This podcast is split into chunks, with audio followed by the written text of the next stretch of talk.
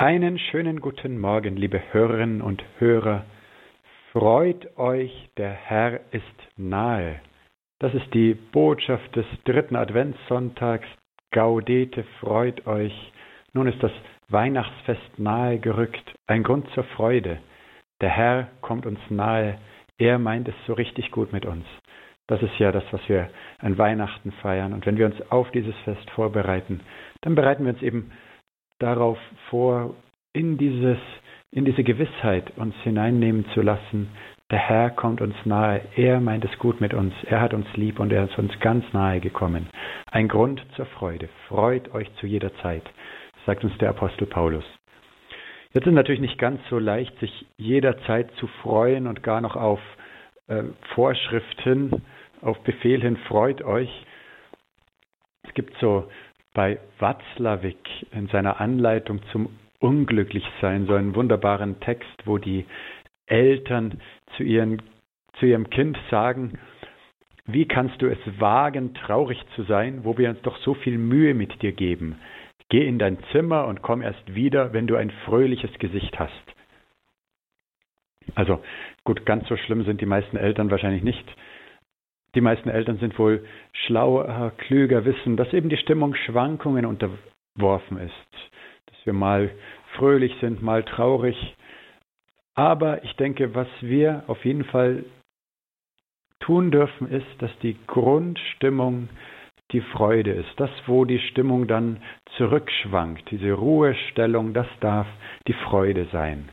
Also ich sage, darf sein, vielleicht gibt es ja Leute, die sind lieber miesepetrig, denen sei es vergönnt. Aber wer sich lieber freuen will, die Grundstimmung darf die Freude sein. So ähnlich sagt es auch Papst Franziskus in seiner Enzyklika Evangelii Gaudium, also die Freude des Evangeliums da. Im sechsten Kapitel heißt es, es gibt Christen, deren Lebensart wie eine Fastenzeit ohne Ostern erscheint. Doch ich gebe zu, dass man die Freude nicht in allen Lebensabschnitten und Umständen, die manchmal sehr hart sind, in gleicher Weise erlebt. Sie passt sich an und verwandelt sich und bleibt immer wenigstens wie ein Lichtstrahl, der aus der persönlichen Gewissheit vor, hervorgeht, jenseits von allem grenzenlos geliebt zu sein. Ich verstehe die Menschen, die wegen der schweren Nöte, unter denen sie zu leiden haben, zu Traurigkeit neigen, doch nach und nach muss man zulassen, dass die Glaubensfreude zu erwachen beginnt, wie eine geheime, aber feste Zuversicht, auch inmitten der schlimmsten Ängste. Also auch da, die Freude darf so die Grundstimmung sein, das, was unsere normale Befindlichkeit ausmacht. Manchmal, vielleicht kennen Sie das, haben wir so diese ein, diesen Eindruck, alles ist ganz schlimm. Also solange diese Person oder jene Situation sich nicht ändert, kann ich unmöglich glücklich sein. Und dann haben wir natürlich Pech gehabt, weil so leicht ändern sich die Menschen nicht und die Situation oft auch nicht. Aber vielleicht ist es trotzdem möglich, sich zu freuen, auch wenn die Menschen so bleiben, wie sie nun mal sind, auch wenn die Situation sich jetzt nicht gleich ändert. Vielleicht ist es da trotzdem möglich, sich zu freuen. Der Apostel Paulus in dem Brief an die Thessalonicher, den wir gehört haben am Sonntag, das ist ja so eine ganze Liste, was er da bringt. Das erste ist, freut euch zu jeder Zeit. Und vielleicht geht es im Gesamtpaket. Also es geht weiter, betet ohne Unterlass. Also ich verstehe das so, sei ständig mit Gott verbunden. Ein Vergleich, den ich gefunden habe, ich gehe gern in die Berge. Man stelle sich vor, so ein furchtbar steiles Gelände, wo es also fürchterlich abschüssig ist und große Gefahr abzustürzen und dann eben in den Tod zu stürzen. Kann man sich vorstellen, dass man da also in großer Angst ist, alles ist ganz schlimm, also in Todesangst hier im Gebirge ist. Und wenn man sich dann im Klettergurt einhängt, dann ist man sicher, dann braucht man keine Angst mehr zu haben, dann kann man diese herrliche Gegend, dieses wunderbare Panorama genießen. Und vielleicht kann man ähnlich das Gebet verstehen, diese Verbund, Verbindung mit Gott, sich einhängen bei Gott und dann eben in dieser Gewissheit leben, ja tiefer als in die liebenden Arme Gottes kann ich ja nicht fallen. So ganz schlimm kann es ja wohl nicht werden. Und dann kann ich mich mehr über das Schöne, was es im Leben ja auch gibt, freuen, muss mich also nicht ganz so über diese schlimmen Dinge davor nicht ganz so sehr fürchten.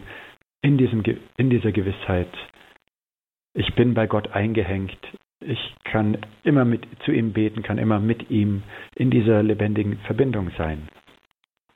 Und weiter sagt der Apostel, löscht den Geist nicht aus, verachtet prophetisches Reden nicht. Also das verstehe ich vor allem so, die äh, Propheten, gerade die alttestamentlichen Propheten, die haben ja vor allem auch zum Tun gemahnt, zum Einsatz, insbesondere auch für die Schwachen, für die Menschen, die eben Hilfe nötig haben. Und so verstehe ich prophetisches Reden, so als einen heilsamen Tritt in den Hintern, hinaus aus der Untätigkeit, aus der Bequemlichkeit der Komfortzone. Hoffentlich hören wir immer wieder auch solches prophetische Reden, verachtet prophetisches Reden nicht, was uns eben hilft, ins Tun zu kommen, vor allem auch zum Einsatz für anderen, denn das Tun kommt auf dem Rücken der Tat. Und das kennen wir auch. Meistens ist schon so das, was besonders uns Glück verschafft, was uns besonders Freude macht. Das ist, wenn wir etwas Gutes getan haben, wenn wir anderen Menschen Gutes getan haben. So dürfen wir uns das zu Herzen nehmen, das gesagt sein lassen. Freut euch zu jeder Zeit. Dieses Gesamtpaket, diese Ausrichtung auf Gott, die Verbindung mit Gott, auch die Ordnung des Lebens nach seinem Willen, uns von ihm immer wieder anregen zu lassen. Das ist eine Ordnung, in der wir in der Freude leben können, in dieser Freude. Wir sind Gottes geliebte Kinder, wir haben Grund zur Freude. So lasst uns beten.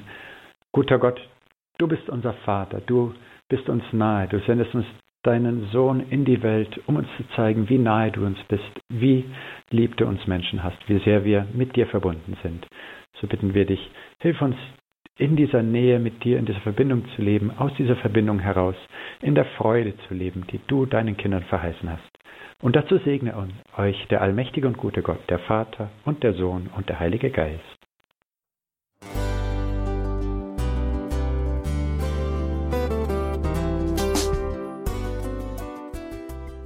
Liebe Zuhörerinnen und Zuhörer, vielen Dank, dass Sie unser CD- und Podcast-Angebot in Anspruch nehmen. Wir freuen uns, dass unsere Sendungen auf diese Weise verbreitet werden. Dieser Dienst ist für Sie kostenlos. Für uns ist er allerdings mit einem nicht unerheblichen finanziellen Aufwand verbunden. Deshalb sind wir für jede Spende dankbar.